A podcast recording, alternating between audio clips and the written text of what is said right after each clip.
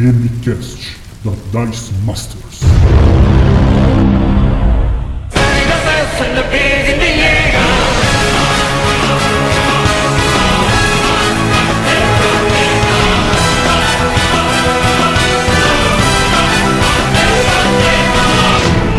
Iniciativa jogadores! Está começando mais um DMcast, o seu podcast de dicas de RPG e cultura nerd. Eu sou o Jean Rodrigo e serei o seu DM. É, olá, eu sou Alexander, mais conhecido como Cap Hook, capitão de uma grande tripulação e estamos resgatando tripulantes da Neva Sombria. Olá, sou a Alissa, duelista do Reino das Sombras.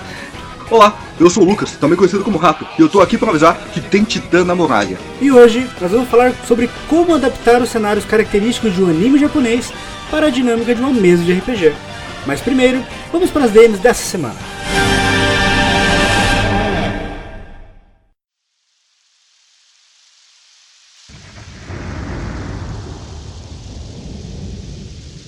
Eu vi chover, eu vi relampear. Rolem os dados, jogadores! Bem-vindos à sessão de DMs e recados do DMcast.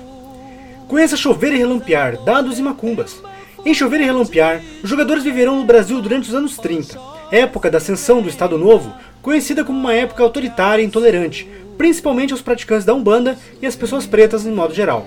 Além de enfrentar os intolerantes, adversários presentes na sociedade, os médiums também têm que lutar, tanto no plano físico quanto no espiritual, contra outros médiums, que voluntariamente ou não, incorporam espíritos involuídos e se manifestam como diversos personagens, bestas perigosas ou até monstros das lendas brasileiras. A campanha de Chover e Relampear vai até dia 20 de maio. Não perca tempo e acesse bit.ly barra chover e relampear ou clique no link aqui no post. Participe da campanha de Orbe de Libra. O cenário de campanha Orbe de Libra RPG, que vem sendo desenvolvido desde 2016 por Vinícius Pérez, trata de um universo de fantasia heróica medieval, preenchido de seus elementos mais tradicionais, baseando-se principalmente e estruturalmente na identidade sociocultural brasileira e na América Latina, focando em seus principais elementos históricos, artísticos, estéticos e no riquíssimo folclore local. Um mundo sem deuses, mas com fé poderosa, de magia sacrificial e sutil, regido pela política ambiciosa e corrupta dos que ostentam o poder, mas também pela esperança e pelo suor daqueles que movimentam a engrenagem econômica do mundo, sem se abaterem mediante suas tragédias diárias. Um mundo de caos e ordem, um mundo de equilíbrio, o um mundo de Libra. Acesse catarse.me barra Libra e participe! Conheça a campanha literária de Caixinhos Crespos, escrito por Dionísios Matos e ilustrado por Renata Guiar. Quem é Caixinhos Crespos? Ela vem de um conto de Ninar a um livro super importante. Caixinhos Crespos é a releitura da história de Caixinhos Dourados, só que ambientado no Brasil, com uma personagem negra, com onças pintadas no lugar de ursos e do qual o mingau virou açaí. Caixinhos Crespos é uma criança que gosta de correr, brincar, pular, comer açaí e dormir na rede. Caixinhos pode ser qualquer um. Eu, você, sua filha, até aquele seu amigo que vive com os joelhos ralados. O grande foco desse livro é a representatividade, onde todas as crianças, jovens e adultos podem e vão se identificar, sem regras, sem gêneros, apenas uma grande aventura de uma criança curiosa, que será compilada em um livro ilustrado, colorido com 24 páginas. A campanha já está no ar e vai até dia 8 de março de 2021. Não perca tempo, acesse catarse.me barra caixinhos ou clique no link aqui no post e participe dessa campanha.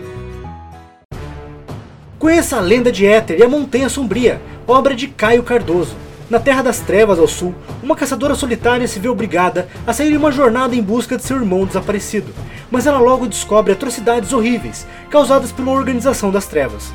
Ela e seus novos companheiros então precisam ir até a Montanha Sombria, onde acreditam ser a fonte desse mal. O mundo não é mais o mesmo depois que Axarum, líder dessa organização, começou a mostrar o verdadeiro poder de seu exército. Cabe agora à caçadora impedir que esse grande mal destrua tudo e todos que ela conheceu em sua jornada. Nesse primeiro volume de A Lenda de Éter, o autor nos apresenta um mundo fantástico e uma jornada de tirar o fôlego, recheada de reviravoltas, embates incríveis e um clímax emocionante. Um prato cheio para os amantes do gênero de fantasia. Adquira a Lenda de Éter clicando nos links aqui no post. Seja você também um taverneiro na Dice Masters. Você gosta de ouvir histórias dos aventureiros que passam de sua taverna, até contrata um bardo de vez em quando para cantar histórias sobre aventuras épicas de outrora. Com o seu apoio você terá acesso ao grupo de padrinhos e madrinhas do WhatsApp, Uma vez por mês você receberá um mapa de região exclusivo para suas aventuras, produzido pela Dice Masters e parceiros. E participará de sorteios entre os apoiadores, de prêmios escolhidos no grupo da Dice Masters. No sorteio desse mês de janeiro, o sortudo foi o Thiago Vergani, que é aventureiro de nível épico e já participou de dois DMcasts. Ele ganhou o livro físico da saga Crônicas Saxônicas Volume 1, O Reino Perdido. Seu apoio nos ajuda a produzirmos todo o conteúdo que trazemos para você semanalmente, Conforme nós alcançarmos novas metas, pretendemos oferecer mais recompensas exclusivas como aventuras, ilustrações de personagens, miniaturas, sorteios de livros de RPGs mainstream, funcos, action figures, mesas one shot com narradores profissionais e etc. Isso tudo sem precisar aumentar o valor dos apoios. Com apenas 10 reais você já participa de tudo isso. E se não puder apoiar financeiramente, compartilhe as postagens da Dance Masters nas redes sociais. Isso também nos ajuda a chegarmos cada vez mais longe. Acesse padrim.com.br barra Dice Masters e se torne padrinho do Demicast. Se você quiser pular os desafios da semana, avance para 9 minutos, 40 segundos. Participe do Demicast respondendo o desafio da semana nos nossos stories. Qual cenário de anime você gostaria de jogar uma campanha de RPG? E essa semana, emanuel.augusto87 nos perguntou: Por que mestrar parece tão assustador para alguns? Eu estou tentando criar coragem para iniciar. Antes de responder, eu devo te parabenizar, Emanuel, pela sua iniciativa de querer começar a narrar RPG. Ser narrador é como ser um deus construtor que, com suas mãos, molda mundos inteiros, monstros, lugares, pessoas e todo tipo de criatura. Eu falo sempre que o mestre ele começa a jogar RPG uma semana antes do resto dos jogadores, pois criar aventuras, desafios, NPCs é muito divertido. Mas nós precisamos falar sobre a questão da insegurança. E se minha ideia for ruim? E se eles não gostarem desse plot? E se eu falar besteira e errar o uso da regra? Essas perguntas, elas surgem para todo narrador ou narradora de RPG. É normal, mas as dicas de ouro que eu te dou são as seguintes. O mestre não precisa ser o maior conhecedor de regras da mesa. Ele não precisa ser infalível. E a história não precisa ser criada unicamente por ele. Eu vou explicar. Quando for narrar um sistema qualquer, leia o básico pelo menos sobre mecânicas. Não precisa conhecer o fundo as regras de cada classe, por exemplo. Os jogadores devem conhecer isso. E se a dúvida surgir, pergunte para o jogador como é essa ou aquela regra. Se ele não souber de cabeça, consulte um livro. Aceite ser corrigido por jogadores, principalmente se eles agirem com educação. Afinal, todos podemos aprender com nossos erros. O mestre pode errar. Pode errar, pois afinal ele é um deus, entre aspas, de seu próprio mundo. E se errar, basta voltar no tempo e corrigir uma injustiça. Um detalhe explicado de forma superficial, ou então permitir um bônus para seus jogadores conseguirem superar um desafio que você calculou mal. O importante é que seja divertido para todos, inclusive para você. E por último, não se preocupe em criar todos os detalhes do seu mundo, como os nomes de cada NPC que os jogadores podem encontrar, ou o desafio de cada estrada que eles podem passar. Tabelas aleatórias servem para te ajudar nisso.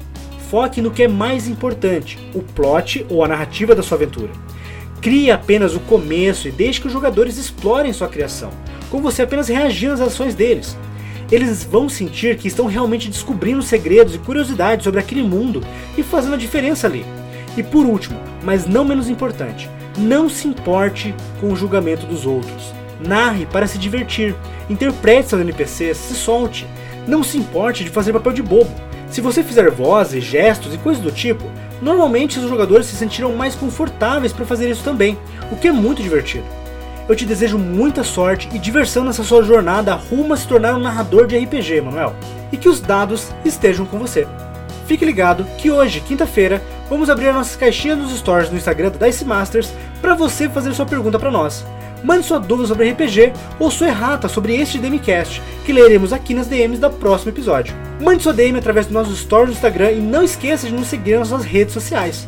No Instagram, Facebook, YouTube e Twitch, como arroba Dice Masters Oficial, e no Twitter, como arroba Dice Masters RPG. Mas agora, prepara sua ficha e seus dados, pois o cast vai começar.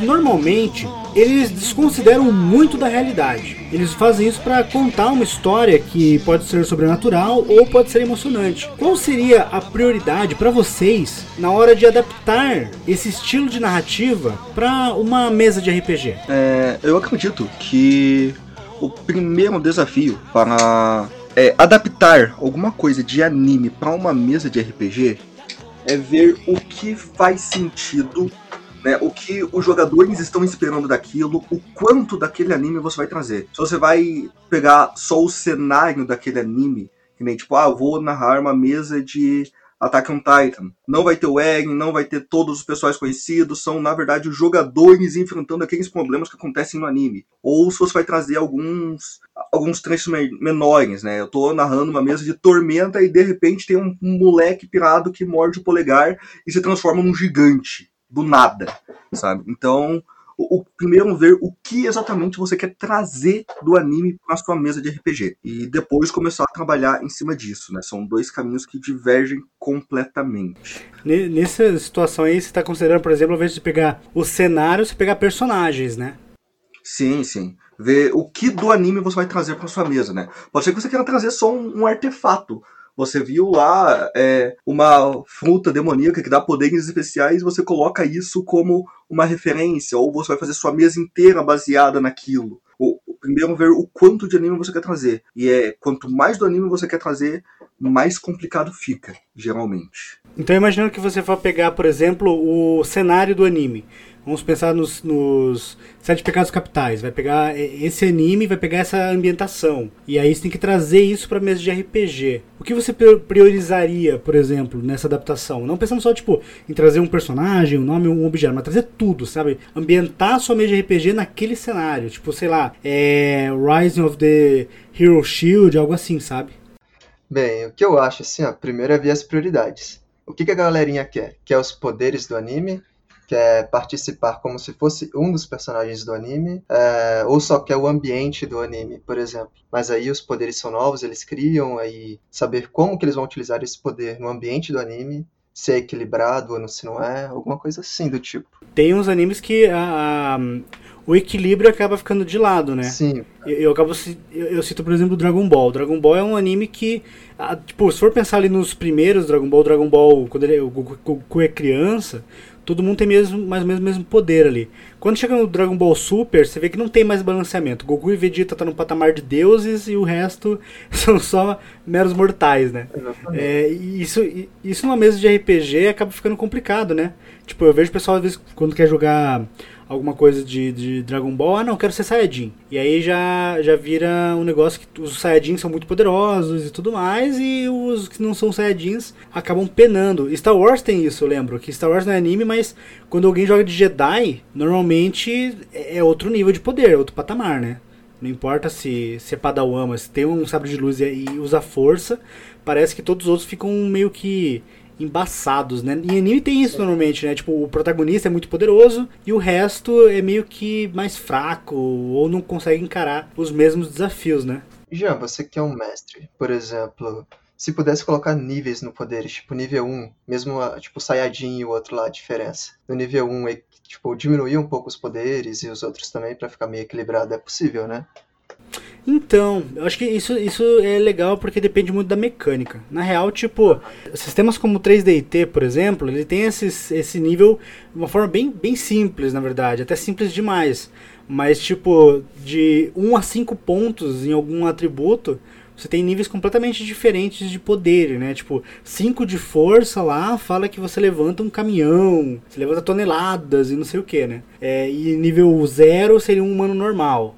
Então, tipo, depende da ambientação. Eu acho que, tipo, fosse utilizar esse estilo de nível, que você tivesse um personagem criado num nível determinado, talvez fosse interessante, sei lá, fazer um, uma grade ali dos personagens. Tipo, ó, você vai ser personagem iniciante, então você não pode fazer um personagem que seja no nível de, sei lá, um, um sete pecados capitais, sabe? Você vai ser um cara que vai começar ali no, no começo, então você tem que ser um cara é, normal. Aí, sei lá, você adapta alguma classe, não sei, não sei. A, a prioridade aqui depende muito, acho que, da mesa, né? O que, que, que, tu, que, que tu faria, Lisa, pensando em adaptar, tipo, sei lá, um anime talvez mais político, assim, pra alguma coisa tipo Lendo Cinco Anéis ou, ou algo assim. O que, que você pensa que seria a prioridade nessa adaptação?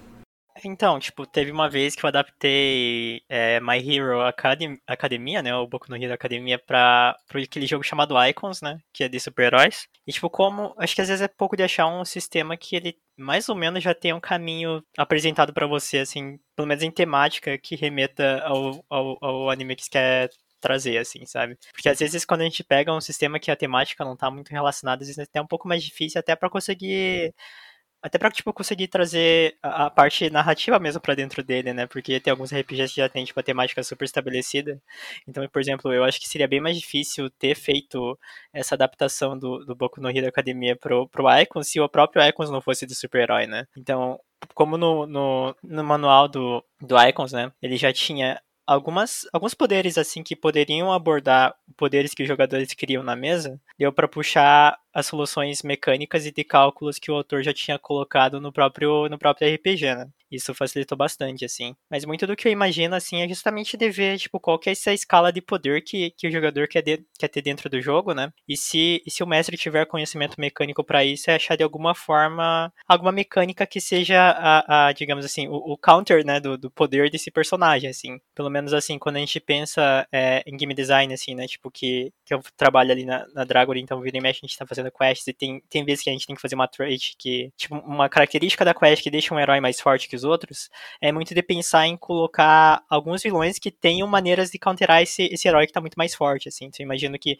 por RPG ter, ter esse espaço, né, esse espaço de, de, de design, de exploração, às vezes vale a pena se o jogador quer um poder muito forte e o mestre pensar em algo que, que counterasse esse poder, para que ele tivesse que contar com os outros jogadores também, ou para que ele tivesse que pensar em outras soluções para vencer desse vilão, por exemplo, né? Isso pensando num RPG de super-herói ali, mas poderia ser para outros contextos também. Tipo, por exemplo, Dragon Ball poderia colocar colocar um, um, outro poder que fosse talvez do mesmo nível que, que os protagonistas têm, mas que de alguma forma dependesse, sei lá, de usar alguns elementos do ambiente para ganhar dele e não só o poder, né? Então, eu acho que essa é uma possível solução para esse tipo de situação, assim. Em caso de jogos mais políticos, assim, que nem o L5R, né? É um pouco difícil de pensar tipo, em jogos que tem o tema de tipo, de, do Japão feudal com misticismo, que nem L5R, e que, e que tem animes disso que não que, que, tipo, sejam mais políticos do que sobre briga, assim, de combate. Mas eu acho que quando a gente fala sobre é, situações políticas dentro de anime, assim, dependendo do gênero, é um pouco difícil de ter, assim. Eu acho que existem vários,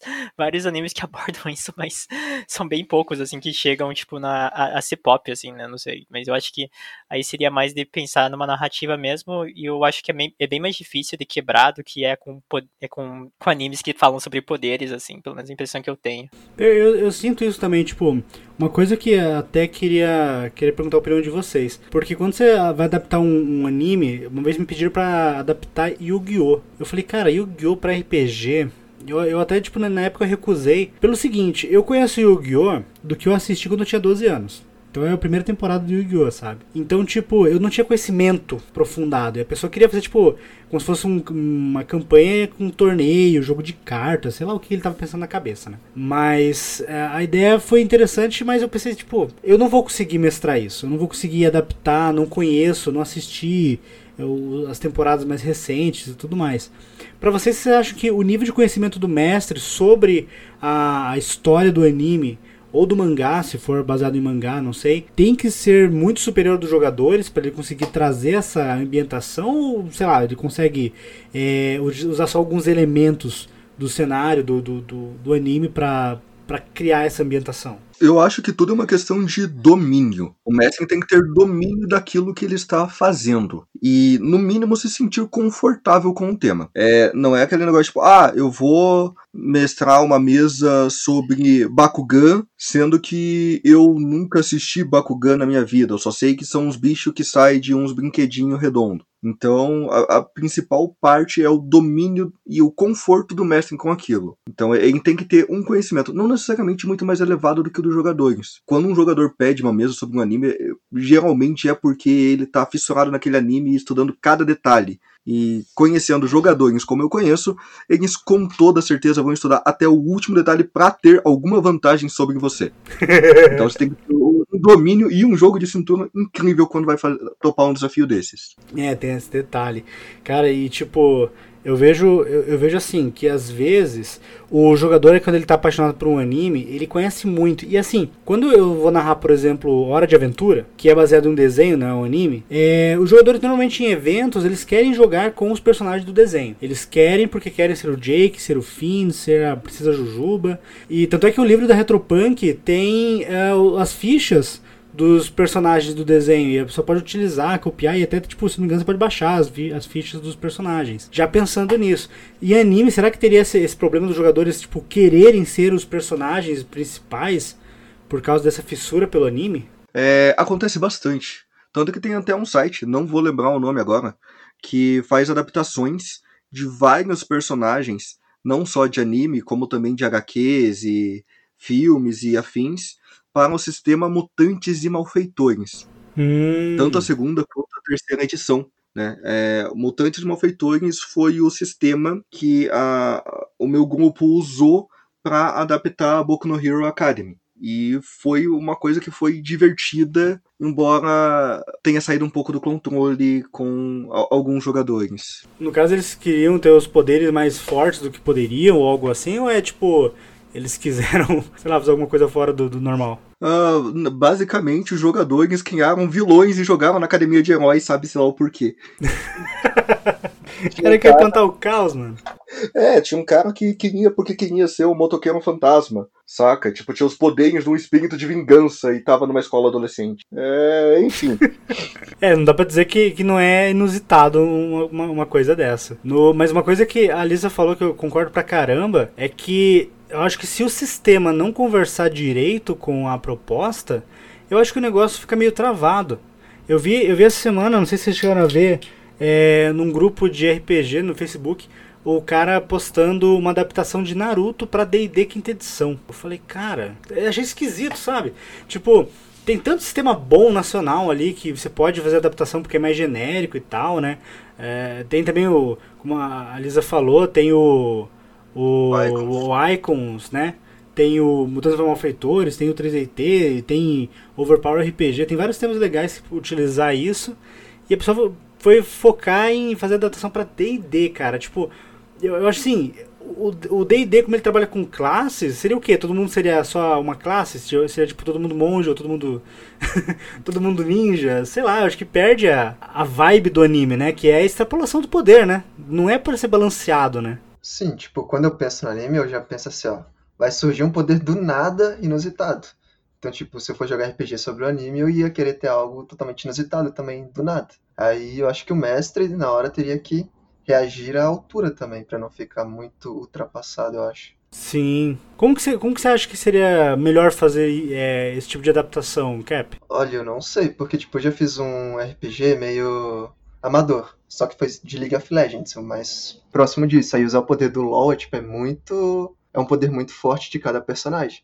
A gente, adaptador os, a gente adaptou os poderes para que seja algo mais na nossa realidade, né? Que era todo mundo amador da hora, mas é bem complicado, na real. Esse tipo de adaptação, ela depende também de você conhecer muito bem o cenário, né? Sim. Tipo, uh -huh. vezes, não precisa conhecer, como foi falado, não precisa conhecer todo o anime, as nuances, né? Porque se fosse assim, é. se fosse narrar uma mesa de, de One Piece, teria que fazer um, uns três semanas de, de Sim, leitura de mangá e, e assistir anime. o que a gente fez pra dar certo, a gente sentou e conversou quais seriam as prioridades do RPG. Tipo, a gente vai querer focar nessa parte, então foi mais fácil do que pegar e generalizar tudo.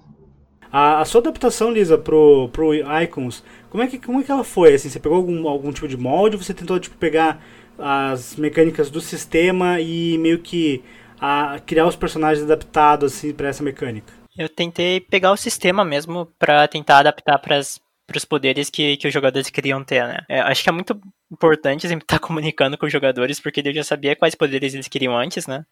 Aí eu tirei um tempinho para ver quais que seriam as mecânicas dentro do, do, do manual do, do Icons que poderiam ser ser usadas, né, para tentar traduzir um pouco de quais eram os poderes deles, assim. E isso facilitou bastante. E até como, e é claro, né, tive que eu, eu tive que ir atrás de muita coisa do, do Boku no Hero Academia, porque não era um, um, um, um anime ou mangá que eu tinha assistido ou lido, assim, eu tinha assistido só o filme uma vez. Então isso também é, é importante, assim, para saber como é que é a, a construção de, de poder ali dentro, assim, né. Mas na hora, assim, eu acho que foi bem tranquilo, assim, porque, porque assim, pode acontecer de ter uma cena que ela é super épica e de repente um personagem usa o poder de uma forma é, super quebrada, digamos assim. Mas no fim era sobre, sobre os dados, né? Que os dados era que estava ditando o balanceamento ou não, né? E como a gente estava num grupo mais, mais tranquilo também, eu acho que no, tipo, foi num grupo fechado e eu mestrei essa aventura duas vezes para grupos diferentes, mas eram pessoas bem tranquilas, assim, por mais que tivesse algum momento em que alguém tivesse um poder, uma, uma cena de destaque um pouco mais, é, com um poder um pouco mais forte que os outros, estava tudo certo, assim, né, que era mais sobre a, a, narrativa mesmo, e eu acho que todo mundo já estava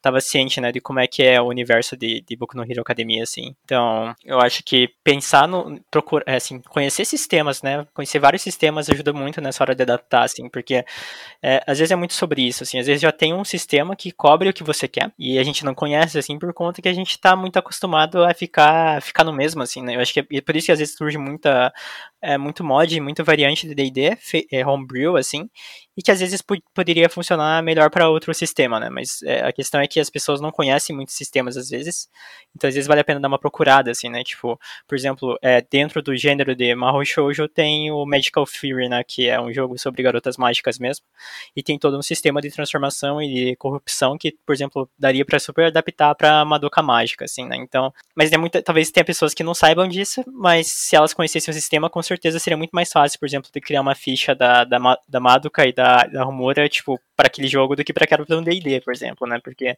por exemplo, a Homura, ela para o tempo, né? Então, como é que eu vou fazer uma personagem parar o tempo num jogo em que tem turno... Todo mundo tem que ter seu turno, né?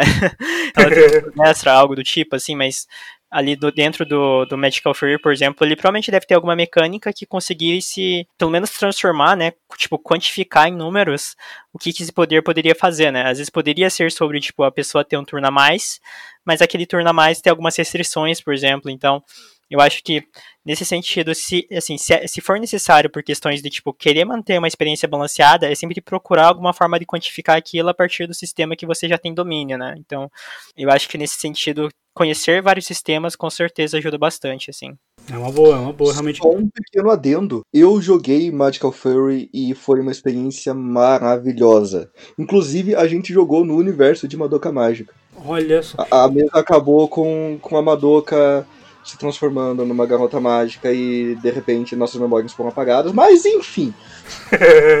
foi, foi, genial, foi incrível. Eu quase cometi o erro de assistir Madoka Mágica com a minha filha pequena e eu percebi que não era um anime que ela poderia assistir ainda. Então, recomendo vocês tomarem cuidado quando for assistir o um anime sem conhecer muito bem ele. Eu achei, ah, que legal, deve ser tipo um saco da Card Captor, né? Não, não é, não é. Leiam a sinopse antes de colocar pra assistir.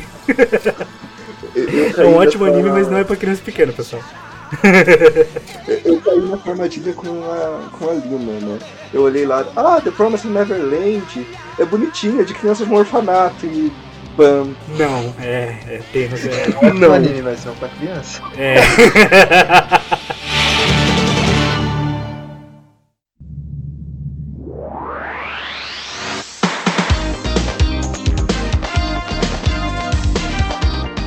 animes vocês consideram que seriam mais fáceis ou mais adaptáveis para uma mesa de RPG? Eu nunca fiz, mas eu chutaria Kamiga Kill, porque são poderes que dependem de armas, não da pessoa. Aí a pessoa tem que treinar para dominar a arma. Eu acho que seria interessante. Cara, a Kamiga Kill é um baita anime, cara. Nossa. Aí tem o poder político, né? Tem toda a história também. Sim, sim. O, o plot, ele, ele. Não vou falar aqui spoiler, claro, mas ele se, se passa em volta de um grupo exclusivo de pessoas, né? Tipo, não é um lugar. É tipo como se fosse um clã, uma guilda, algo assim, né? Uhum. E Sim. aí, tipo, o jogador pode fazer parte dessa guilda aí, né? Com suas características próprias e tal, né? Sim, tem os solitários e tem a guilda. Sim, é tipo assassinos, né? Ele assim, falou a câmera kill, eu lembrei de Kill la Kill e eu confundi as coisas. Kill la Kill é outra pérola, cara. É marav... tirando, é. tirando as roupas que não cobrem nada, cara, as personagens são muito divertidas, velho. É, as roupas não cobrem nada e dá uma armadura do caramba. Exato. É, é, o maior número de CA por, por centímetro quadrado, cara, porque... eu fui então assistir com a minha esposa, ela não compreendeu muito bem, eu também achei meio, meio difícil de engolir as transformações. Mas os personagens, cara, é muito engraçado, cara. Todos eles são muito carismáticos, velho. Sim. É, bom, eu acho que não, não falando necessariamente um anime específico, mas eu acho que qualquer anime shounen, no caso Battle Shounen, né, é mais fácil de se adaptar por questão de história, né.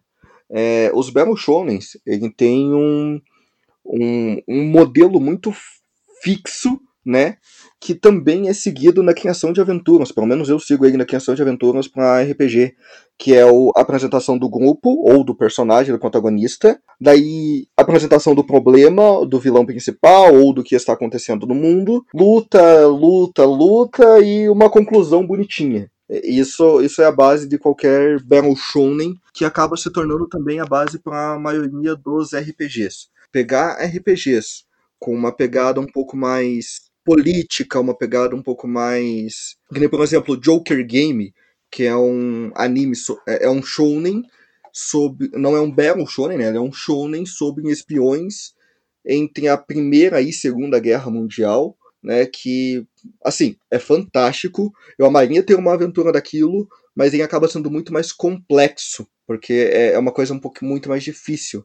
E aí, se você pega e tira é, esse negócio de, de shounens, que o pessoal está mais acostumado, e partir para um anime de romance, já fica muito mais difícil de se adaptar isso para um RPG. E quanto mais você vai fugindo desse clichê de anime, ele mais difícil vai ficando de se adaptar. Será que isso é um pouco por causa da estrutura dos RPGs atuais? Tipo, que a maioria deles tem esse, esse foco em combate, em evolução por poder ou algo assim?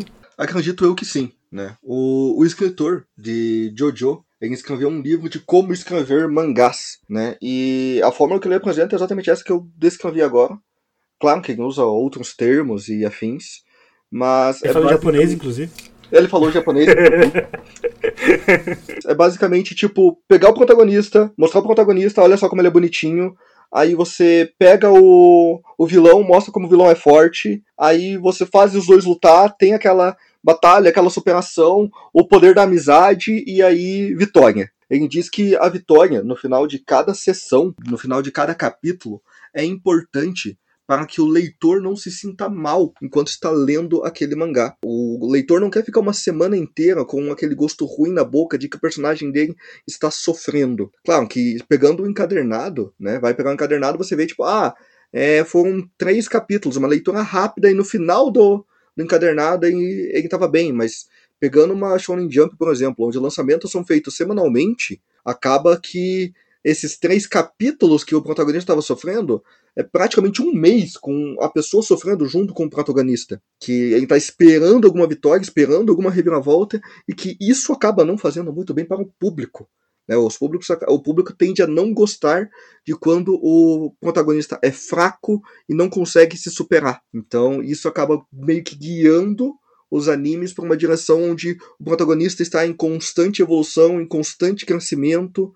Né? Ele inclusive compara isso a animes de esporte, onde você começa com um torneio, né? E aí você vai começando enfrentando um time fraco, mas conforme você vai avançando no torneio, os times vão ficando mais fortes porque meio que isso acontece, né? os times fracos foram eliminados, você está enfrentando cada vez mais fortes.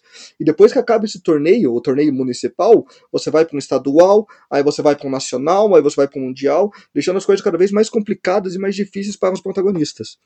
E que isso, essa mesma coisa tem que ser aplicada no anime para que ele fique interessante. Isso nas palavras dele. Não exatamente essas palavras, em japonês.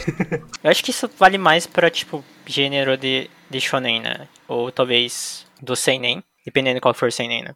Eu acho assim que para dentro do RPG, eu acho que depende muito do de qual de qual qual que é a temática, né? Qual que, é, qual que é tipo anime que a gente quer trazer na real, assim. Eu penso muito, na verdade, de como, como tipo, o que, que o que, que a gente pode puxar, né, de, do gênero de mangá e de, de anime pra RPG, assim, é principalmente a, a, a, estrutura narrativa, assim, né, que é do Kishoten Ketsu, que tem, tipo, a apresentação, aí você tem o desenvolvimento, Aí você tem, tipo, o que o pessoal chama de twist, né? Que é onde você tem. Acontece algo inesperado e depois a conclusão, né? Isso a gente usa até como conceito de, de design mesmo, né? Então, quando você pensa em jogos, tipo, que nem Super Mario, que é da Nintendo, né? Que é uma empresa japonesa, então eles usam essa estrutura também para desenvolvimento de level design ali. Dá pra usar isso na RPG também, né?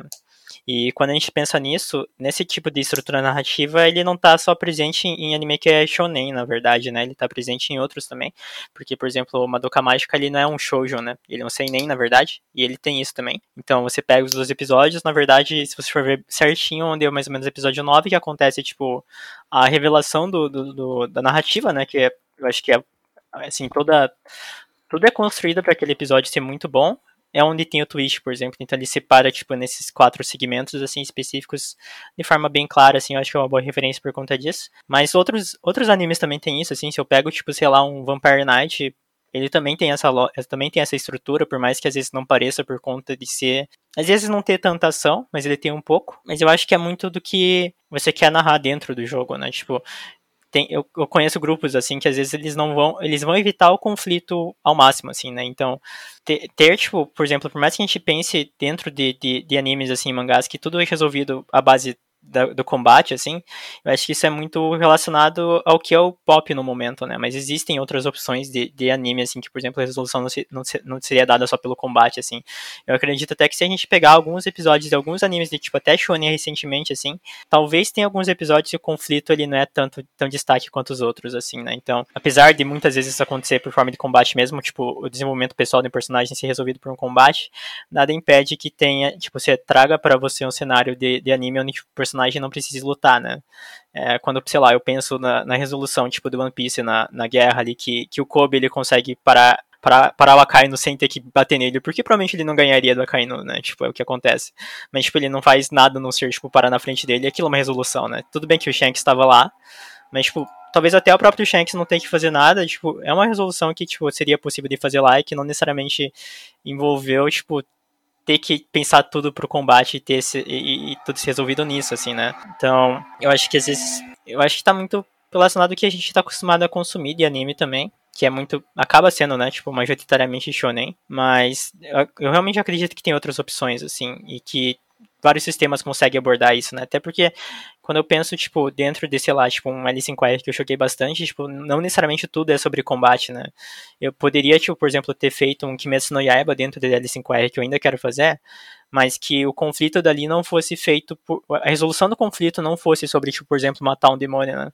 Até porque, tipo, dentro do Kimetsu no Yaiba, toda vez que aparece um, um demônio que, que o Tanjiro ele enfrenta, normalmente depois ele, ele, ele tem muita empatia, né, pelo que acontece, pelo que aconteceu na vida do demônio, assim. É, então, por que não, né, tipo, dentro de um dentro de um jogo, dentro da mesa, assim, não apresentar opção para os jogadores, sei lá, tipo, tentarem verem o demônio de alguma outra forma, ou que não tenham que abater ele, né, se for possível, eu acho que também pode ser bem interessante. E tudo isso dentro dessa estrutura do, do Kisho Tenketsu, que eu acho que é muito bom, porque funciona para sessões também, né? Você pode tipo, aplicar esses quatro, esses quatro estágios de uma narrativa ali dentro.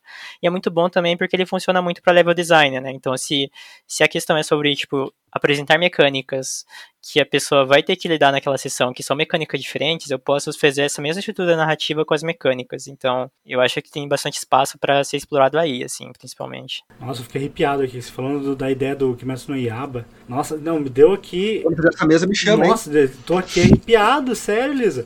Tipo, caramba, essa ideia de você ter que tipo, lidar com o demônio sem ser só um confrontamento, porque é o mais óbvio, né? Você vai pegar a espada e vai atacar o, o demônio. Só que eu lembro, eu assisti a primeira temporada do anime, não li o mangá, então por favor, cuidado com o spoiler. E eu quero participar também, se tiver. Meu Deus, eu adoro esse anime. Olha só, já vamos, já vamos streamar essa mesa já. Os ouvintes também vão ficar sabendo. Fechou uma mesa aqui, ó, Lisa. Fechou uma mesa. Você... e assim, tipo, eu fiquei imaginando, porque assim, no, no, no universo do anime, os demônios são criaturas extremamente fortes, né? Eles uhum. não são, tipo. Eles são criaturas muito poderosas. Tipo, não é todo o o caçador que dá conta de um demônio. E o jeito que o, que, que o protagonista faz de, às vezes, contor não contornar, né? Ele luta contra os inimigos normalmente, mas ele tenta entender por que aquela criatura tá, tá daquele jeito, qual que é a motivação dela.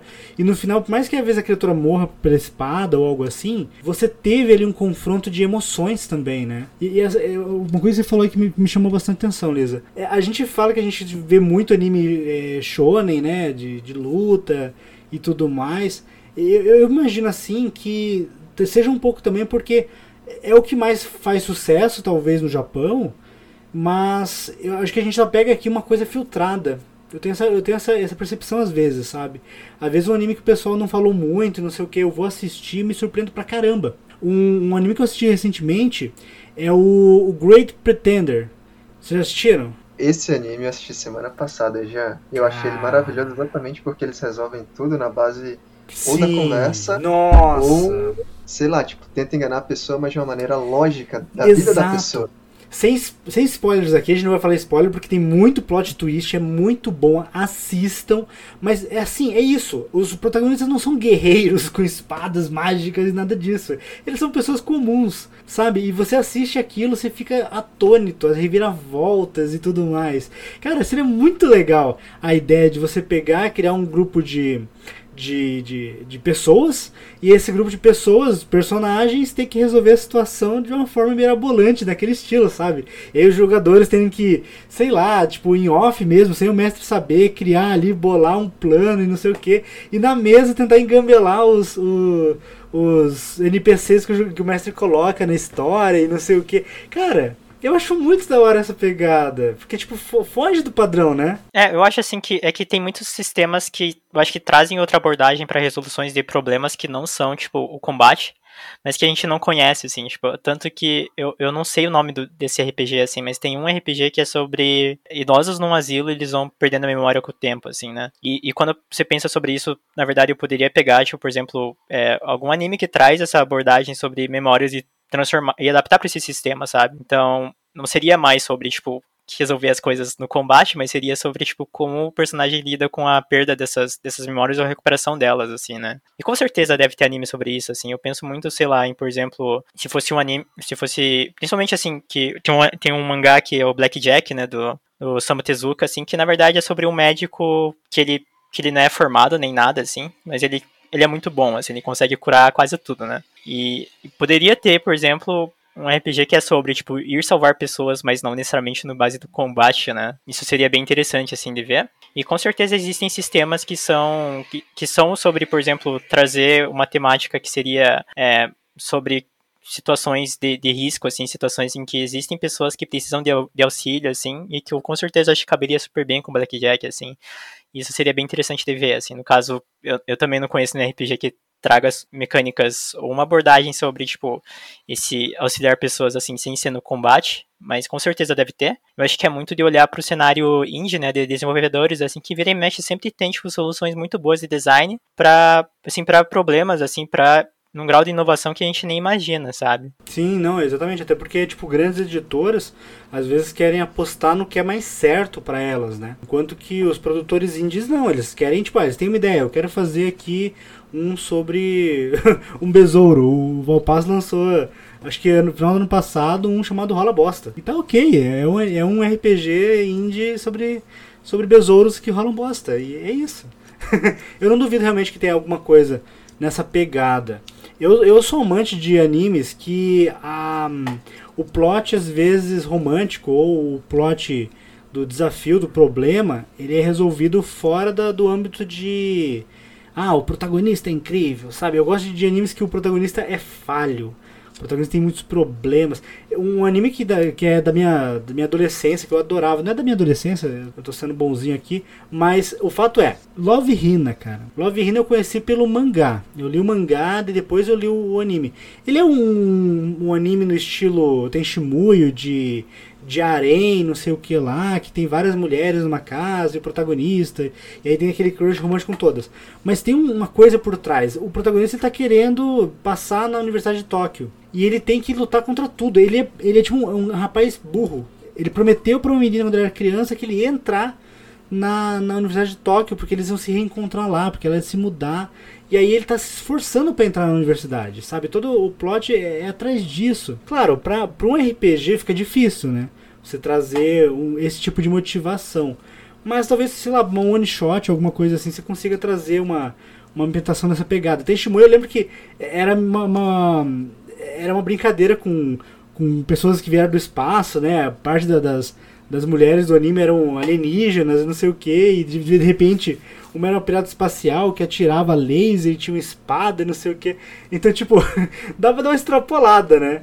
Fugindo dessa ideia de, de harém, assim, você pode pegar várias coisas interessantes pra trazer. E, assim, é, é verdade, tipo, é difícil a gente pensar em um único anime que seja fácil. Mas tem animes que nasceram de campanhas de RPG dos autores e viraram animações, viraram mangás, viraram animações. Record of the Lodoss War é um, é um anime muito legal dos anos 90 que é de um é baseado numa campanha de D&D. Então, tipo, ele tem toda aquela pegada medieval, anões, elfos, tal, que o plot dele tá pronto. Você pode pegar aquilo lá e colocar numa mesa de D&D até que funciona, saca? Eu considero ele um anime bem fácil por causa dessa pegada, dele ter essa essa é, paridade com com, com RPGs já. O, aquele, o que eu falei agora há pouco do. Como é que é? Rising of the Hero Shield. É isso? Não. Shield Hero. The Rising of the Shield Hero. Que em japonês tem um nome muito legal que eu não faço ideia como pronunciar. ele, ele também tem essa pegada. Tipo, os personagens são tipo, quatro heróis lendários que são summonados no mundo. E aí eles têm que salvar o mundo de um grande mal, de tempestades que vêm de vez em quando. Quando eu assisti esse anime, eu falei, caramba, é, é puro tormenta, tá ligado? Tipo, aparece uma tempestade do nada, destrói tudo e vai embora. No caso do tormenta, a tempestade fica, é meio perigoso. Mas aí você consegue encaixar, tipo, que cada um dos heróis seria, na verdade, um. Cada jogador seria um dos heróis lendários. E não necessariamente tem que ser o mesmo plot do anime. Né? Porque, tipo, às vezes alguns animes têm um plot que foca em um protagonista. É, Bleach, por exemplo, que o, o Ichigo é o. De repente o cara é o mais incrível do mundo quando, quando tá, o anime tá avançado já, ou Dragon Ball, que tem o Goku e tal. Mas não precisa. Você pode pensar em utilizar que os personagens são aqueles ambientados naquele, naquele cenário, mas sei lá, extrapola, né? Coloca um outro desafio. Ou então, tipo, sei lá, imagine que é um microcosmo dentro do anime. Eu penso, por exemplo, se fosse fazer uma de Dragon Ball, se os jogadores topassem, por exemplo, não serem é, os protagonistas do anime, eu ia fazer uma, um, um- uma mesa, por exemplo, que fosse no planeta Vegeta durante o, a destruição, saca? Que o, que o Freeza vai destruir o planeta, mas as pessoas não sabem disso. Então, tipo, está acontecendo ali um motim dos Saiyajins contra o Freeza, e aí os personagens podem ser Saiyajins que estão por trás desse tipo de golpe, sabe? A gente sabe que pelo anime eles falharam, mas não precisa ser, tipo, culminar na morte de todo mundo. Pode ser, tipo, uma coisa que eles têm uma vitória ali, sabe? Descobrir alguma coisa, saca? Ou convencer alguém. Tipo, é, sei lá, pensando em microcosmo, sabe? Uma coisa que não tem relação ao plot principal do anime, não sei. Eu acho que isso facilita bastante pra gente conseguir fazer essas adaptações de animes pra RPGs, né? É, tem vários animes que são praticamente RPGs prontos, né? Que nem o Dungeon ni Deai wo Motsumeru, enfim. É melhor você falar de volta disso aí, que eu não entendi nada. Eu não sei falar o nome completo dele, né? Leia devagar que a gente coloca rapidinho depois. Não, mas é, eu não tô lendo, eu tô tentando lembrar de cabeça mesmo. Mas enfim, Pior ainda. é, é basicamente um cara que entra diariamente numa dungeon, vai até onde consegue e aí volta. E então a ficha dele é atualizada e ele descobre se tem habilidades novas ou não. É literalmente isso. Ah, é Mag, eu acho. Não, não é Mag. É Dungeon ni Deai wo Motsumeru alguma coisa. Ah, não, não, eu sei, eu sei, esse tá na Netflix. É, é, qual o problema de encontrar garotas na masmorra? É tipo é, isso. essa é a tradução. Qual o problema de encontrar garotas? Tipo, é muito bonitinho esse anime, cara. Sim, É muito bonitinho. Eles querem, tipo, é, o, a dungeon tem camadas, né? Quanto mais fundo, mais perigoso é. E ele tá subindo de nível, né? Como se Sim. fosse um, um RPG mesmo, um MMORPG e tal. É muito fofinho esse anime. Cara, Eu recomendo, assista. pressa dele. Tipo, chega no fim da noite, a deusa que cuida dele vai lá, fa- faz aquela leitura dele e fala: Olha, imprime um papel e fala: Olha, você subiu de nível e desbloqueou essa habilidade.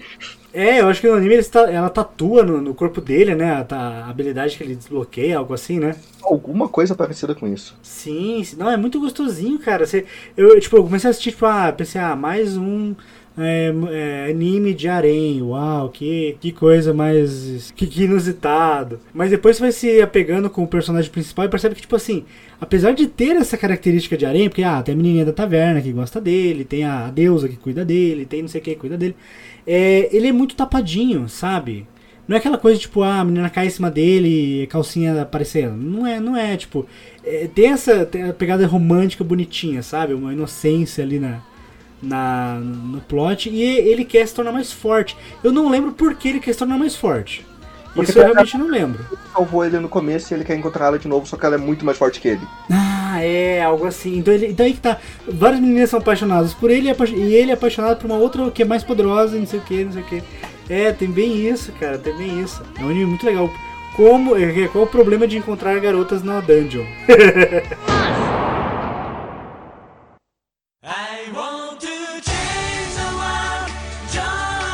Numa mesa de RPG baseada em anime, o que, que vocês consideram que faz mais diferença para ela funcionar legal? Um humor bacana, uma narrativa dinâmica ou uma mecânica bem adaptada do sistema? Eu acho que é um pouco de tudo, Gian, na real. Se tiver uma narrativa que tenha parecer com esse anime bem envolvente, assim mesmo, e se não tiver uma mecânica decente, acaba perdendo a graça também. Tipo assim, uma mecânica que tem muita tabela, muita rolagem de dados ou algo Ah, assim? não, uma mecânica que seja adequável ao anime, né, no caso, não, né, não um padrão. Aí depende Ah. do anime também. É, só mencionando aqui, fazendo uma menção honrosa ao RPG de World of Warcraft, onde você praticamente precisa abrir uma planilha do Excel para poder jogar. Isso é uma coisa Sério? que a me- sim, ele tem muita rolagem, muita tabela, muita coisa para comparar, o que acaba deixando o RPG sendo muito lento e travado. Então ele precisa sim de um sistema que encaixe aquilo de uma maneira fluida, né? E a narrativa, na minha opinião, acaba sendo um pouco mais importante, porque quando você está proposto, quando você se propõe a fazer uma mesa de RPG baseada em anime, você sabe que vai ter que em alguma hora criar alguma regra ou nerfar alguma coisa, porque 99,9% das, das coisas né, é, não, não se encaixam exatamente no que você quer. Né? Que eu- eu- por exemplo, na minha mesa de Lenda dos Cinco Anéis, tinha um cara que ele queria ser o Eng de Avatar. Só Hum. que, né, aí é uma coisinha ou outra que a gente tinha que ir adaptando e mudando. Sim, ele controlava os elementos, mas puxando isso para L5R é porque ele apresentava meio que passos de luta barra dança para os camis como oferenda. E então os camis, né, que são os seres responsáveis por fazer magia no, no universo de L5R, aí então atendiam ao chamado dele, criando espadas de fogo, criando Tetsubo de terra e por aí vai. Né? As magias que ele fazia era meio que baseado nas posições que o Eng fazia, ele tinha um domínio sobre os quatro elementos, mas são regras que teve, tiveram que ser adaptadas para poder encaixar esse personagem no, no mundo de Lenda dos Cinco Anéis. Né? E isso é um personagem que foi inserido num mundo diferente, não era uma campanha de, de Avatar, né? então se, tiver, se fosse uma campanha de Avatar, teria muito mais regra que teria que ser adicionado, ou retirado, ou várias coisas teriam que ser vistas e revistas, né, por, por várias questões. Então, na minha opinião, a narrativa é mais importante para tentar equilibrar tudo, porque sistema a gente muda para facilitar, né? Nem, é uma coisa que todo livro costuma dizer logo no começo. Se tem alguma regra que você não concorda, converse com os jogadores e muda. Nenhum livro está escrito em pedra e você não pode mudar nada. É, enfim, é por isso que eu acho que a narrativa é mais dinâmica. O humor, ele não entra tanto na, na minha definição, porque nem todo anime é engraçado, nem todo anime é para dar risada. Que nem, por exemplo, Shingeki no Kyojin. A gente jogou uma mesa de Shingeki no Kyojin e aquilo foi apavorante, né? Foi muito assustador estar numa muralha lutando contra titãs, tendo traidores entre a gente e por aí vai. Ah, sim, mas eu não me, não me refiro tipo, a humor, só o bom humor. Me refiro tipo, a você trazer a, a- o, o clima do lugar, sabe? Tipo, o humor que você está citando é um humor de tensão. Então, tipo, isso- é nesse sentido que eu digo humor, não é tipo, tipo humor de haha, risinho. Pode ser também, não deixa de ser. Mas, tipo, a questão de você trazer essa ambientação pesada do anime, psicológica às vezes, ou algo assim. Eu acho que isso já entra direto na, na narrativa, né? O, o trazer o clima do anime já, já meio que entra na, na narrativa. É, eu pensei tipo, em narrativa na questão de, por exemplo, de você contar uma história, sabe? Tipo, ah, o objetivo do grupo é tal, chegar lá e fazer tal coisa, ou salvar tal coisa, ou proteger tal coisa. Isso eu pensei em Uhum. narrativa, sabe? Mas questão de humor, mas é questão de você trazer essa ambientação para os jogadores, saca? Trazer um humor leve, trazer um humor pesado, trazer um humor pensando em uma coisa mais pegada meio Death Note, por exemplo, que tem o, humor ali não é um humor tipo de bom humor, é um humor tipo dark pra caramba, né? Você vê é, que é tudo ligado ali com o quanto que as pessoas vivem, quanto que vale a vida das pessoas, e tudo Uhum. mais, né? É, olhando por esse sentido, eu acho que a, a ambientação do anime, a sensação de estar naquele mundo, acaba sendo o que é mais procurado em uma mesa de RPG baseada em anime. É, é meio difícil você jogar uma, uma mesa de RPG baseada em anime se você não se sentir naquele lugar. Ah, vou, vou fazer uma campanha de, de Death Note. Ah, o detetive é, é o Senhor Banana. Não dá, não dá. Quebra, Quebra completamente. né? Eu acho que depende muito da, da proposta, assim, né? Porque não é bem da proposta, mas o que eu vejo muito que às vezes acontece em próprios sistemas já. Em sistemas publicados, assim, às vezes não pensar na narrativa dinâmica mesmo, né? É, tem, tem muitas mecânicas, assim, às vezes num jogo, só que elas são muito travadas, elas são, tipo, super truncadas. E elas não, por exemplo, não proporcionam, não facilitam, né, por exemplo, a, a parte da narrativa do jogo, assim. Isso já é bem frequente acontecer. E eu vejo isso muito acontecendo às vezes em, em, em mesas online, assim, né? Tipo, agora por causa da pandemia, assim, né? Eu vejo, às vezes eu tô assistindo um negócio de streaming, assim, a, e a mecânica do jogo, ele não, ele não, ela não se propõe a auxiliar o jogador a criar uma narrativa, né? Então, ele vira quase um. Vira quase um board game, às vezes, né? O que não tem problema também se a gente quer uma experiência bem mais tática e, e estratégica, né? Tipo, às vezes a gente quer isso e tá tudo certo, assim. Mas quando a gente tá pensando num jogo que a gente tá preocupado com a narrativa, eu acho que às vezes ter mecânicas que são pensadas para auxiliar na, na, no momento de narrar é, é, muito importante assim também, né? Eu acho um pouco difícil assim que como jogador, o sujeito como jogador vai conseguir criar uma mecânica super bem adaptada e super bem balanceada, porque é muito é uma parada muito tátil assim, né? E é muito relacionada com a experiência de cada um, assim, o que para mim pode ter sido balanceado numa num jogo de RPG ou em qualquer jogo pode não soar balanceado para outra pessoa, e daí quando a pessoa for fazer o jogo dela, for fazer a variação dela, aquilo tá muito tá, tá totalmente distorcido pela pela experiência pessoal dela, né, que ela teve com, com o jogo, assim, isso é perfeitamente ok, assim, que isso acontece bastante, e, e faz parte da gente desenvolver homebrews e e é, modificadores e variações, assim, acho que é, é, normal acontecer. Mas eu acho principalmente que, que a gente não pode criar, na hora de fazer essas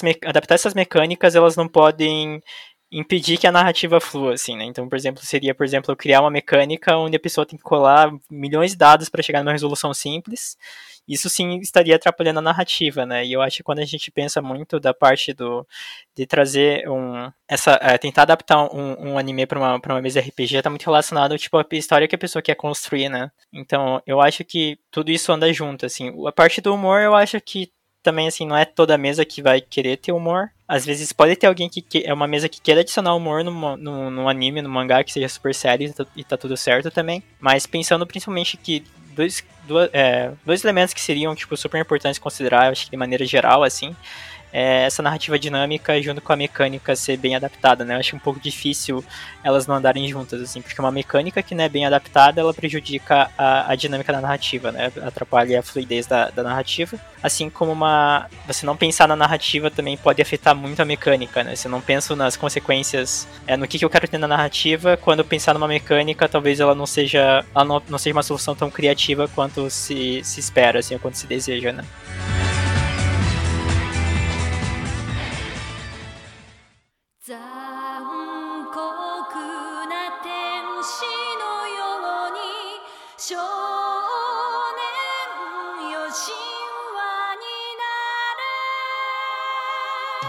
Quais dicas de sistemas, é, baseados em animes ou não, vocês indicariam para que o ouvinte pudesse experimentar para fazer uma adaptação é, ele mesmo ou então buscar uma adaptação pronta, por exemplo? Um, eu acho que o Magical Fury é muito bom para adaptar o gênero do Mahou Shoujo. Acho que foi tipo um dos melhores que eu vi para isso. O Icon serviu bastante também, me ajudou bastante para fazer o Boku no Hero, então tipo, eu super indico também. É um sistema que talvez seja um pouco menos, menos conhecido assim, mas que eu achei muito legal, assim, funcionou muito bem.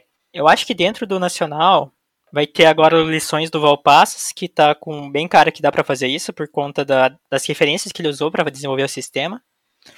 Então, assim, não, não saiu ainda, tá, tá no Catarse, aproveitem para dar uma conferida lá, que tá uma campanha super legal. E nesse eu tenho bastante expectativa, assim, principalmente para construir esses mundos de, de fantasia, assim, eu acho que dá super certo, né? Deixa eu pensar em outro. Karyu Densetsu é outro que é bem claro que tem referência em anime, assim. Eu acho que. Eu acho que seria principalmente esses, assim. Tem, tem alguns outros, assim, que. Assim, eu, eu, eu tenho um posicionamento, assim, muito de não pegar sistemas que tenha. que tem um posicionamento muito orientalista, assim, né? De, assim, de fetichização da cultura asiática, assim, por conta. porque eu sou asiática brasileira.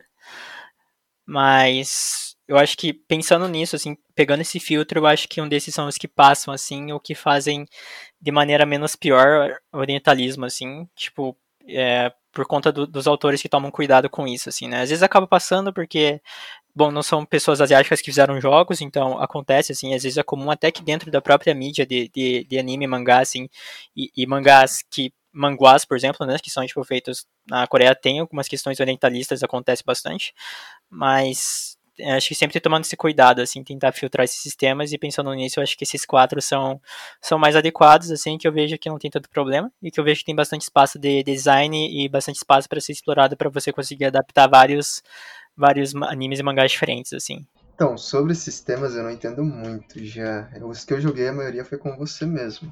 Ah, então eu prefiro nem falar tanto assim. Mas se fosse para montar um, eu montaria um que não tivesse tanta tantas regras, sabe? Tipo o de Dragon, onde é mais livre para você fazer as coisas. É uma boa. Às vezes a falta de regras para muitas coisas permite que o mestre crie em cima disso, né? Eu já penso mais em sistemas um pouco mais genéricos ou orientados a isso, né? Que nem orientados a isso o próprio Mutantes Malfeitores, né? Que é da Jambô, que ele que foi onde eu joguei a minha mesa de Pouco no Hero Embora os jogadores tenham saído da linha, o sistema cobre perfeitamente o uso de poderes, não só de super-heróis, inclusive eles têm a expansão chamada Mech Mangá, que puxa um pouco mais para esse, esse mundo de, bom, mecha e mangá, enfim. E, ou então, né, o, o próprio sistema de Pokémon, que tem o sistema de RPG de Pokémon também e afins. Ou então, como eu comentei, sistemas mais genéricos, como Savage Worlds, o Cypher System, sabe? Sistemas que eles não têm um cenário é, pronto e eles te dão essa liberdade de criar o que você o que você está querendo fazer, né? É, eu acho que é isso. Eu procurei sistemas mais ah, ou, ou, específicos daquilo ou genéricos. Sim, sim. Eu indicaria o, o 3DT mas até a Lisa falando ali, eu pensei que numa coisa que é, realmente é algo que tem que ser levantado. O 3DT ele foi criado nos anos 90. Apesar de a gente estar no 3DT é, e, e, tudo mais, terceira edição e tal, né? É, não é bem a terceira, é a quarta, mas entendeu? É o 3DT Alpha, né? Ele tem algumas, alguns problemas sérios de sexualização, piada com, com alguns conceitos e tal, e ele tem que ser ele, ele, é, ele é bom com algumas ressalvas né ele, ele é utilizável com algumas ressalvas eu acredito que em breve a Jumbo vai lançar uma nova versão dele ou vai descontinuar ou alguma coisa assim. Mas é, é um sistema que dá pra, dá pra adaptar para muita coisa por ele ser extremamente simples né? Você usa um dado só e tudo mais. Eu jogo muito com crianças 3D T. Claro, eu excluo essas partes que eu acho completamente desnecessárias, que dá muito bem para você jogar sem precisar, por exemplo, de uma desvantagem de poder vergonhoso que cada vez que você lança uma magia você fica de calcinha e sutiã, né? Não precisa de uma coisa dessas no RPG, ainda mais hoje em dia. E, e fora isso, olha, eu quero recomendar até o Overpower RPG, que é um, é um RPG indie, tem no tem no Dungeonist. A gente sempre tá falando dele aqui nas DMs e tudo mais. Que ele é voltado mais pra, pra animes de luta. Sabe? Tipo Dragon Ball, Naruto. Boku no Hero até dá pra fazer alguma coisa, né? Porque tem muita questão de poderes e tal. Avatar. Dá pra fazer adaptação de Yu Yu Hakusho e tudo mais. Dá pra você pegar essa parte de luta dos animes e, e, transportar bem. Porque ele trabalha com a questão de energias lá. Então, seu personagem, quando você cria ele, você escolhe se quer energia física, energia elemental. E essa energia pode ser facilmente transmutada para um Ki, por exemplo, do Dragon Ball, pode ser transmutada para um, um- uma individualidade, uma dobra de ar, uma dobra de, de terra, uma dobra de fogo, assim, sem muita dificuldade, assim. Então esses são, são os, os, os sistemas. Eu achei que se trouxe muito, trouxeram excelentes sistemas para para discussão, alguns até que eu até achei interessante tê-los aqui porque eles fogem do, do padrão, né? O da Lisa também, de trazer o Karyu Densetsu do Thiago Rosa e da Nina Bichara, né? São. É, é um, é um sistema que eu ainda não tive a oportunidade de jogar ele, mas todo mundo tá elogiando muito ele. Eu vou ver se eu consigo comprar ele em breve pra, pra poder experimentar, porque é uma, é uma coisa legal, porque é um, um nacional, né? E o Lições RPG também. É, a gente falou com o Valpaz, fizemos até um, fizemos até um programa só sobre lições. E tinha uma conversa super legal, ele explicando qual foi o conceito, qual foi a, a experiência dele criando o, o Lições. Então vale a pena você conferir também esse, esse cast e conferir o link aqui no, no post sobre a campanha do, do Catarse do Lições que está correndo já. Então corre lá, aproveite, pega o seu, o seu lições antes que acabe a campanha.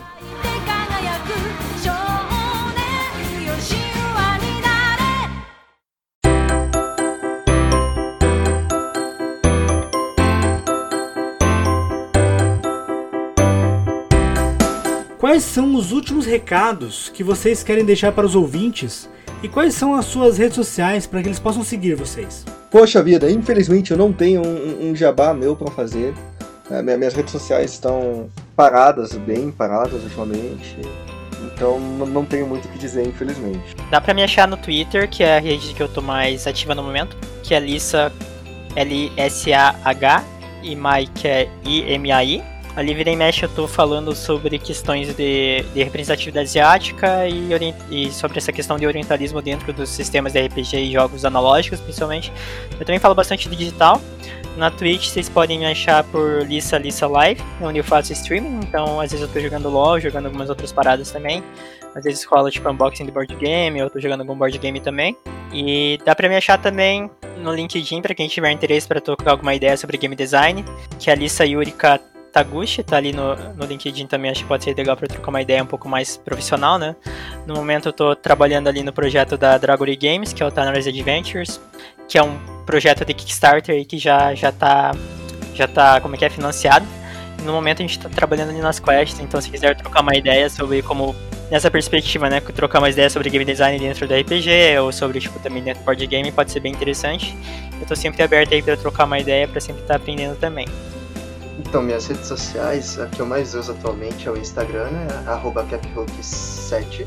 E a Twitch, que eu faço streaming, é twitch.tv barra caphook. Eu faço. Eu jogo bastante jogos diferentes, às vezes faço uns karaokês, jogo RPG também, inclusive. Eu espero que o Jean participe do, da conversa que a gente vai ter em fevereiro sobre Epa. RPG lá. Já topei. Já tô fora. Vai ser no sábado, eu vou conferir o dia ainda. Eu acho que é isso por enquanto. Sigam também a Dice Masters nas redes sociais, no Twitch, no Instagram e no Facebook com arroba Dice Masters Oficial e no Twitter com arroba Dice Masters RPG. Esse foi o DMCast. Jogue muito RPG e que os dados estejam com você.